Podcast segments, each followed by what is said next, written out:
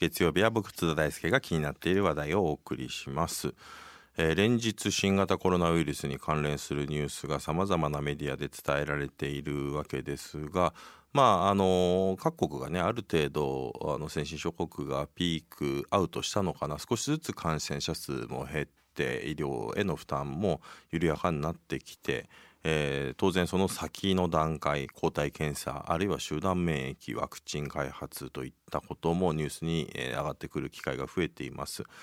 えーこの半年間我々はこの未知のウイルスについて何が分かり何が分かっていないんでしょうか、えーそこで今夜はこの方に電話でお話を伺います。イギリス在住の免疫学者で医師の小野正弘さんです。もしもし小野さんこんばんは。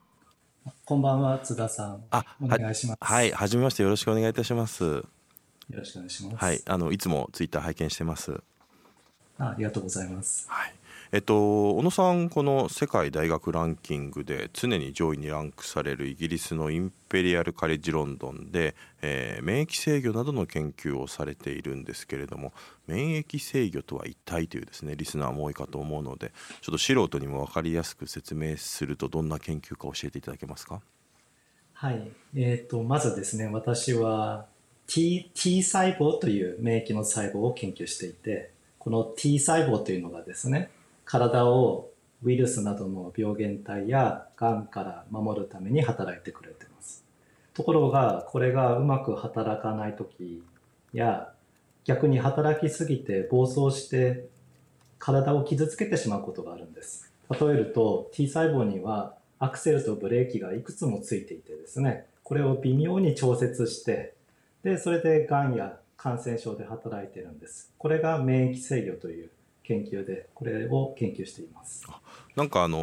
ーコロ新型コロナでですねやはり重症化しかも重症化するのが急に重症化してそれの対策がまあ追いつかずに亡くなるというケースも多いと思って、まあ、そういう時にまあ我々ニュースを見ているとあのサイトカインストームっていうねあの言葉とかが結構ニュースでも出てくることが増えたんですけれどもこのサイトカインストームというような現象とこの T 細胞も関わっているということですかね。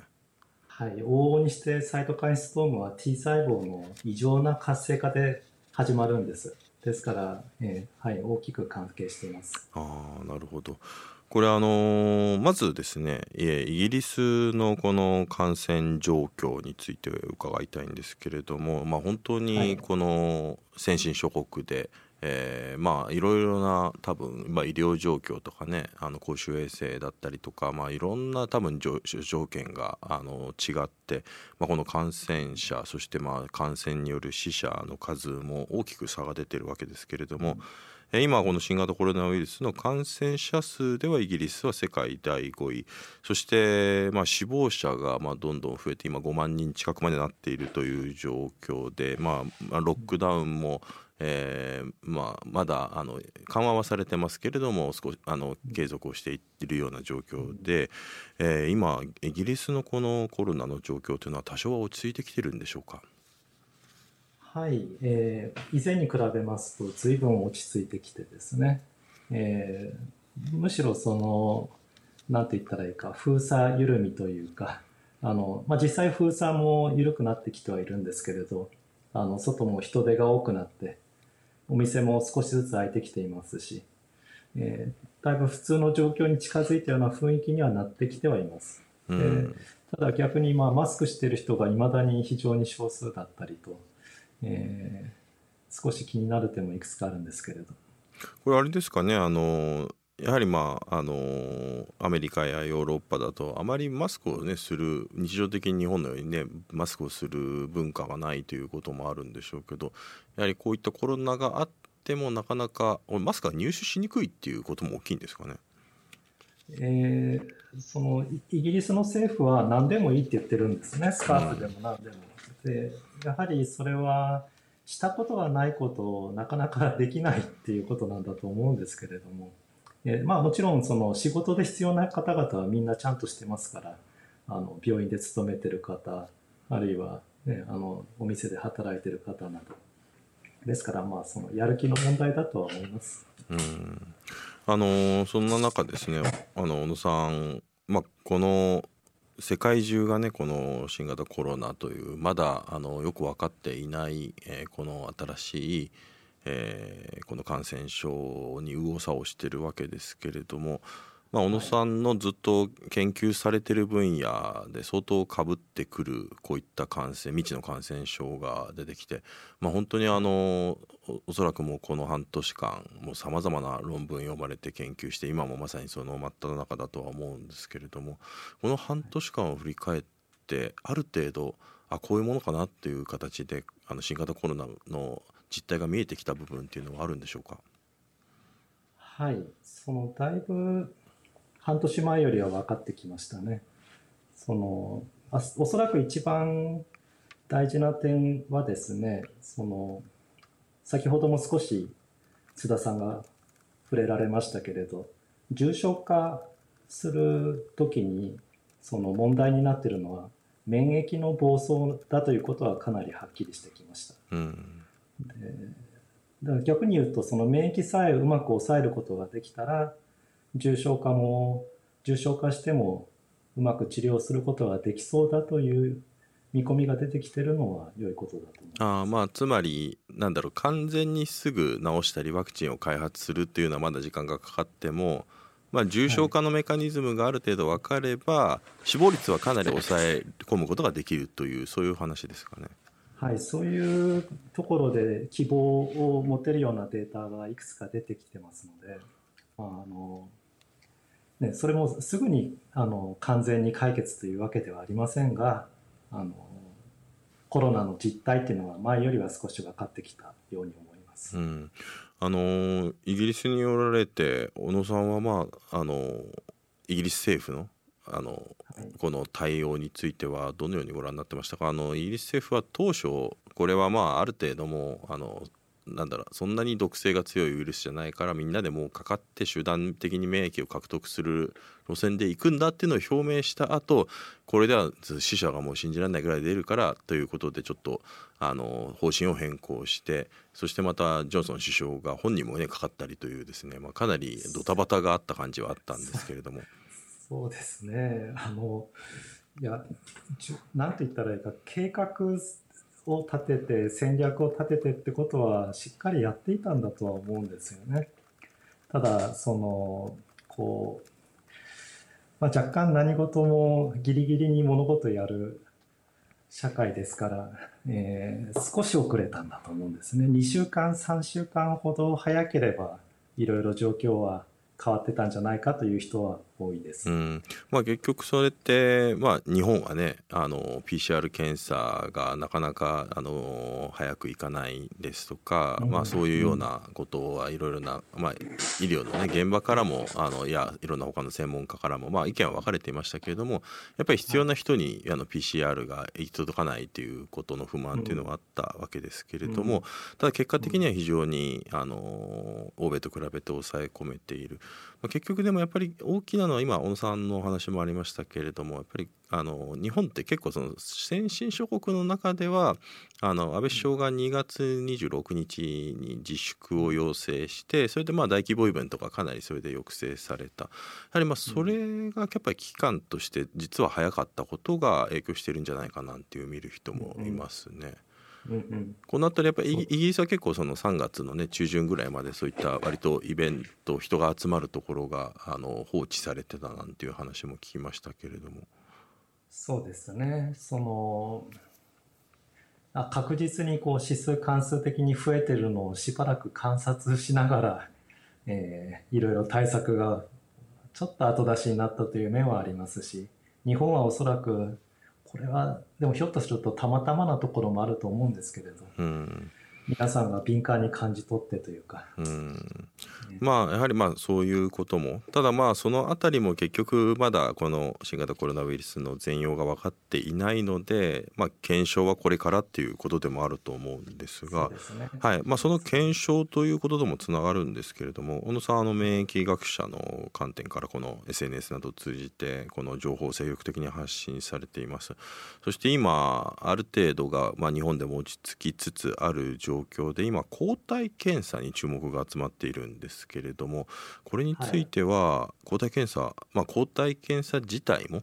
やっぱりこれ完全にそのこの人は抗体がありますよというのは100%を分かるものではなくてどれだけ信用度があるのか有効性あるのかということこれについてはいかがお考えですか、えー、まずですね、えー、抗体を調べることそのものについて言うとですねきちんとした方法で測ればある程度は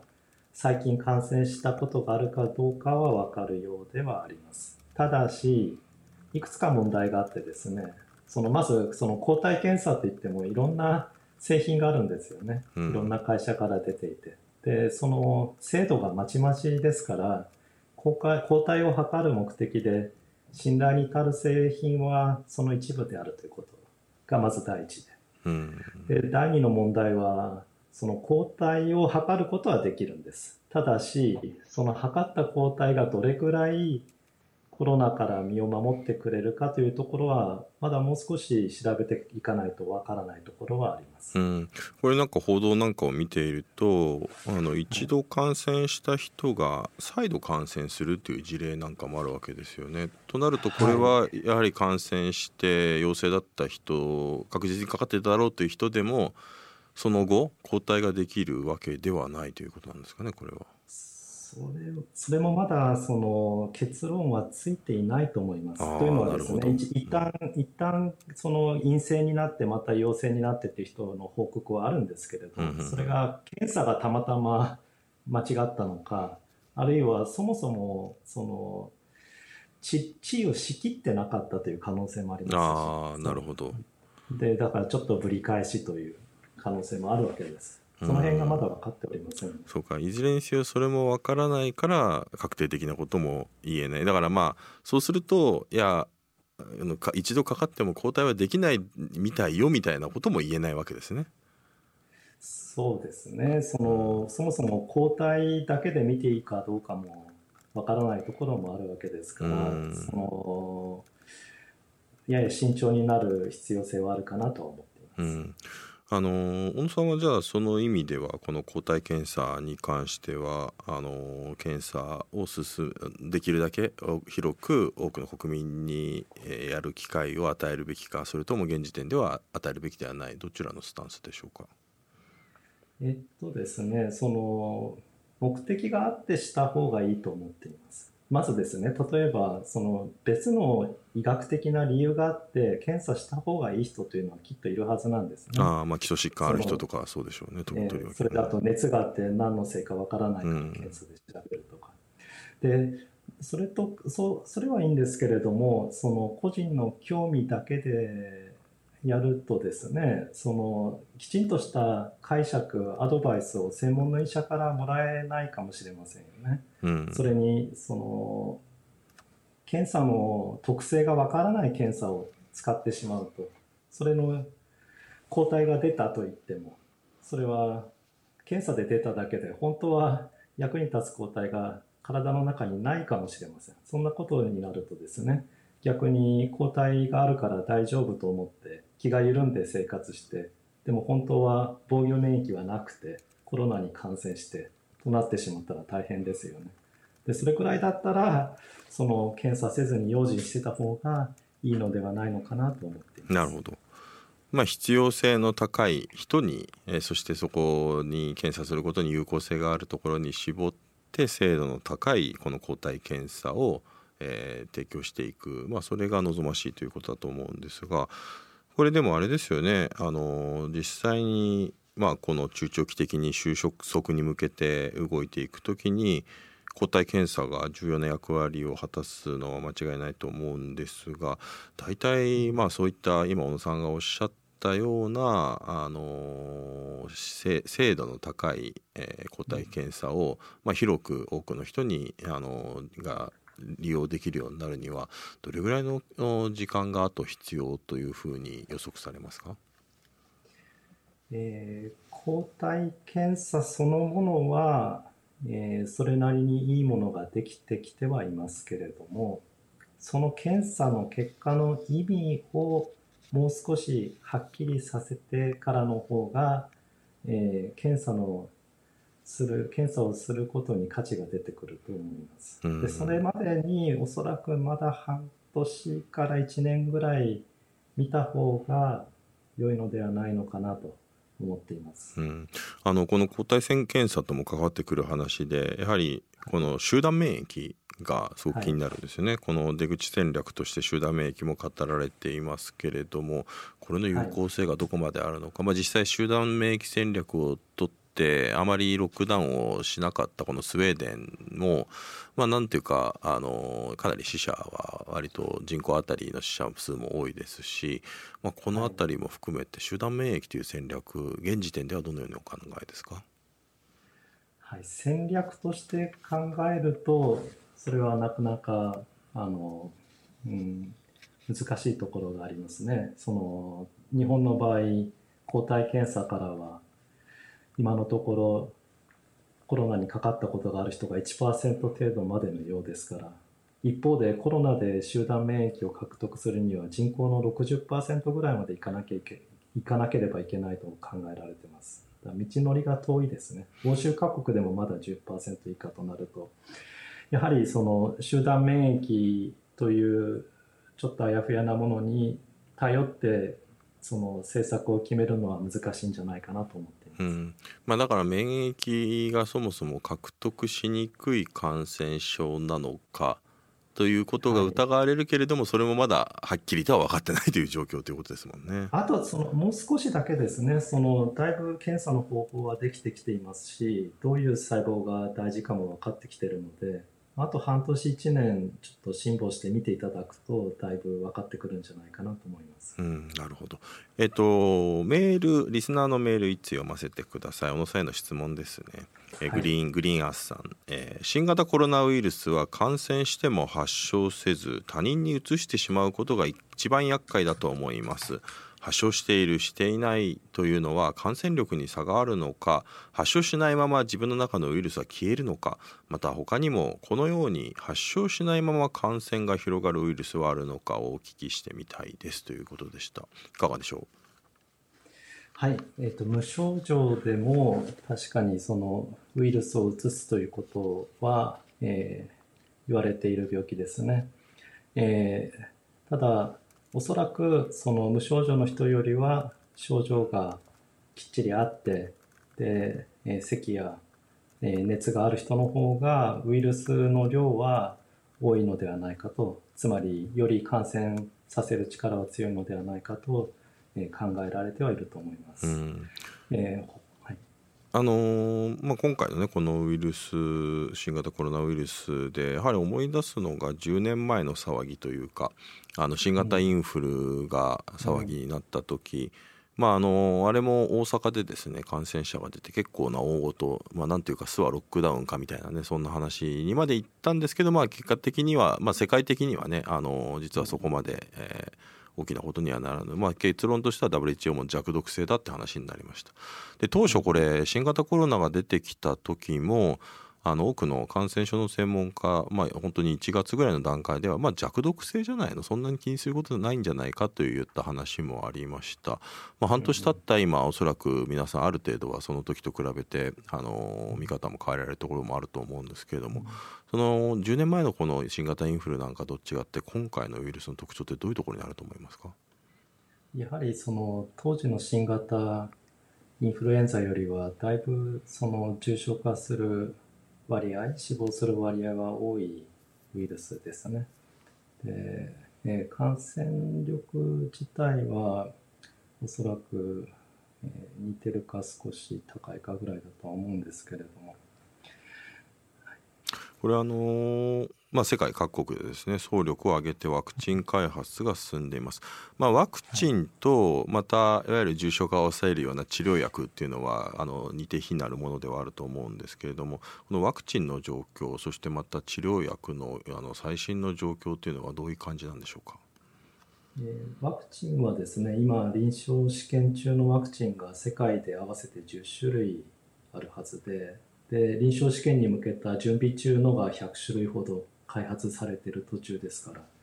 まあ、そのたくさん準備はされています。で治療薬も同様にあのいろいろなことが試されているところですね。うん、その中で、えー、かなりこれはいけそうだっていうような兆しがあるものもあるんでしょうか、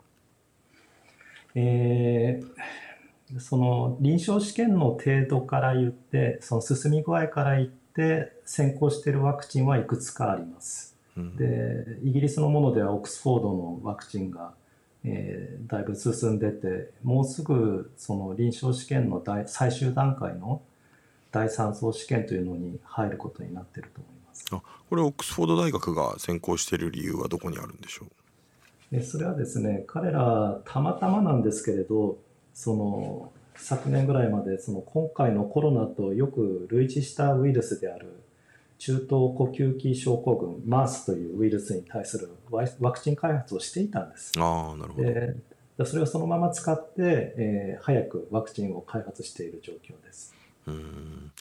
あのワクチン開発やはりまあ気になるのは、まあ、臨床試験があって、まあ、それもいくつかのステップがあって、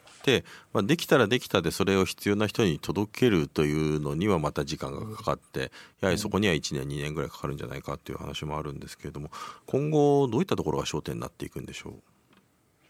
そうですね。まず最初にですねその先ほど言いました通りかなりたくさんの種類のワクチンが開発されている途中なんです。まあ、ゆえ、まあ、いい、ポジティブに言うと、これは数打てば当たるということで、えー、期待は持てるわけですけれど、えー、同時にですね、その効果がなくて、あるいは副作用が大きくて、途中で開発が断念されたり、あるいは開発された後なったけれど後で供給を止めるようなワクチンも出てくるかもしれないですね。ですから少しその期待はわかるのですけれどもあの少しゆっくり落ち着いた目で安全を確認して、え科学的手続きをしっかりされてるものを世に出していくというのが大事だと思います。うんこれでもうまあむしろあもあの他方で、えー、このいわゆる重症化を抑えるようなこういった治療薬もこれもいろんなね多分さまざまな薬がテストされててまあ、ストレステロイドが効くんじゃないかとかね、まあ、もう我々ニュース見て、と、医療系のニュースサイトとかでもいろんなものに効果あるみたいなねニュースが出てきて。一体どうなんかこれのニュースだけ見ているともう結構なんか治療できるんじゃないかななんて感じもするんですけれども。ああいったあの医療系のニュースで効果が認められたみたいなニュースっていうのはどれぐらい我々は希望を持って聞いていればいいんでしょうね？そうですね。やはりその、えー、はっきりとした数字で論文になってデータが信頼できるところまでいったものを、えー、信頼して聞くべきでしょうねあのニュースに出てくるものはそのようなものだけとは限りませんから。うんやはりまあただこれワクチンの開発よりかは、まあ、重症化を抑えるようなこういった治療薬の方が早くあの有効な形で安全性もある程度担保されて市場に流通する可能性は高いということですかね。えー、その先ほど言いましたけれどもその、まあ、あの津田さんもおっしゃったステロイドはですねあの長いことみんな使ってきた薬ですからあのでそれで重症化の回避に、えー、役に立つデータが出てきていますのでかなり希望は持てるとは思います。同様の治療法も出てくるでしょうけれども、まあ、それもやはり臨床試験は同じようにやってますから、ワクチンより必ずしも早くなるとも限らないかもしれないです。あまあやはり、まあ、いろんなものがまさに数打てば当たる状態でやられているっていうことなんですね。はい、でもそういうお話を伺うとやはり、まあ、あのイギリスの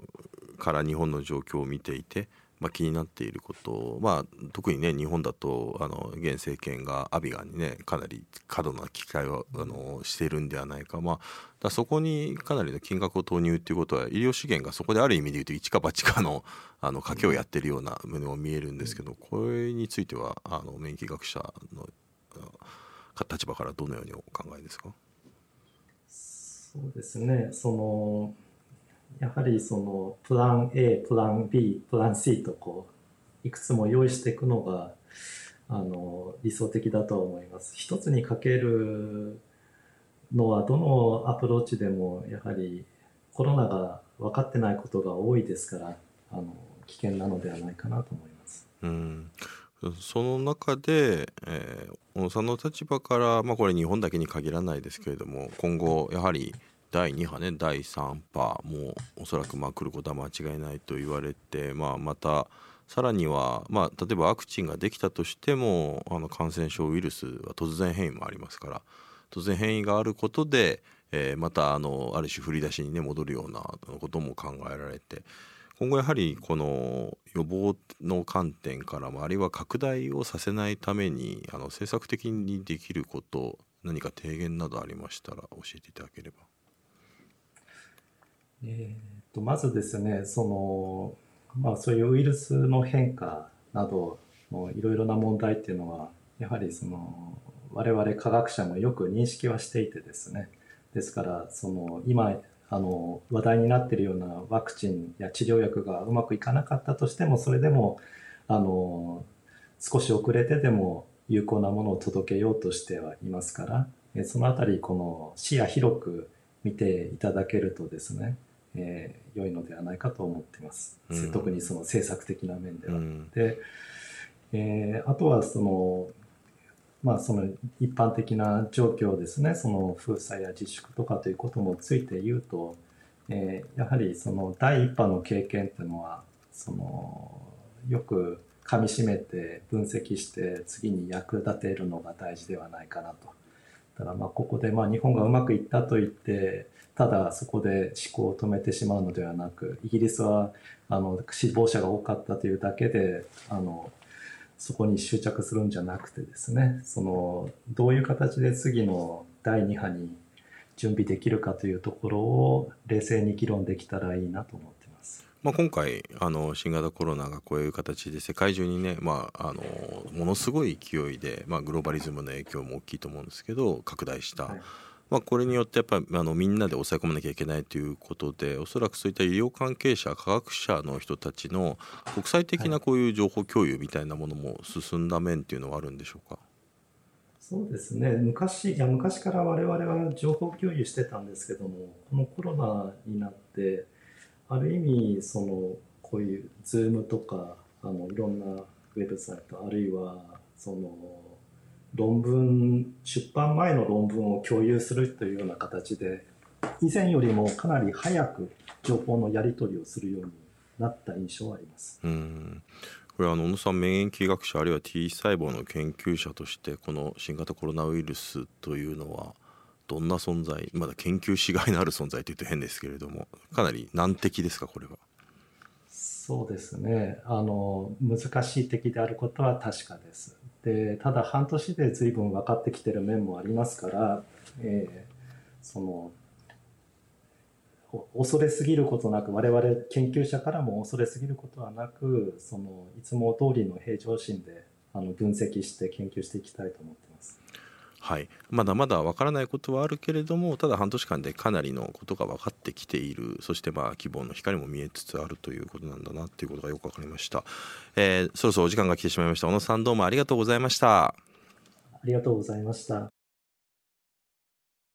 えー、どうも津田大輔です。6月22日の編集後期ですけれども。あの今日はねこのアップクロスで小野正弘さん。なんかあのずっとツイッターをもうここのところ見ていて、まあ、僕ツイッターで、あのー、この COVID-19 っていうですねあのリスト機能をですねリストを作って、まあ、医療関係者の人あるいはもうこの問題ばっかり追いあの追いかけて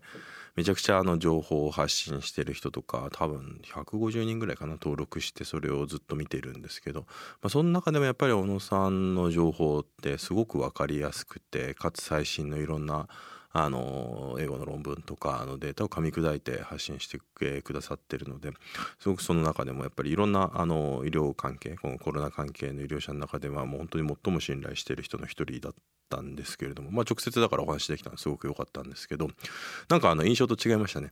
なんかあのツイッターだと意外となんかあのすごくぶっきらぼうな感じにも見えてしまう。まあやっぱ140字だから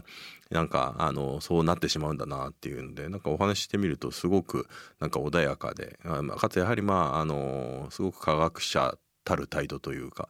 あのいわゆるテレビのコメンテーターみたいな分かりやすい話ではなく分からないことは分からないしかしまあこういうことが見えてきたっていうことを、まあ、すごく淡々と、おっしゃっていたのがすごくあの印象的でしたしまた何ていうか小野さんへのなんか信頼も高まったななんていう感じもしました。まああの多分本当に最後にねおっしゃられてたことがあのほとんど全てなのかなとかなりまああの難しいウイルスではある。そして弱毒性というのとはちょっと違うウイルスでもあるし対応が難しいウイルスだけれどもしかしまあこの半年間でだいぶいろんな知見も共有されてきたのであのそんなにあの焦ることはないと。ただやはりまあワクチンとかこの重症化のこの治療薬っていうのはまあそこそこやっぱりこれから時間もできるだろうし過度な期待は禁物であるということで、まあ、結局まあまとめるとあの状況はこれから良くなっていくけれども、まあ、結局時間はかかるので、まあ、ある程度やっぱりもうウイルこのコロナと付き合いながらやっぱり自衛をしていくしかないというですね、まあ、そういう結論になっていくのかなとは思いましたね。ただやっぱりああいうあの専門家の方がねやっぱ折に触れいろんな情報を出してくれることで我々の心構えとか不安っていうのもやっぱり減っていきますからまあ、それをもとにあのまたああいった専門家の知見を分かりやすくいろんなところに伝えていくそういう仲立ち的な存在も重要になるのかななんてことも思いました。まあ、あのこの問題も追いかけていきでしょうし「ジャム・ザ・ワールド」でも引き続き追いかけていきたいと思います。ということで、えー、編集後期でした。お疲れ様でした。また来週。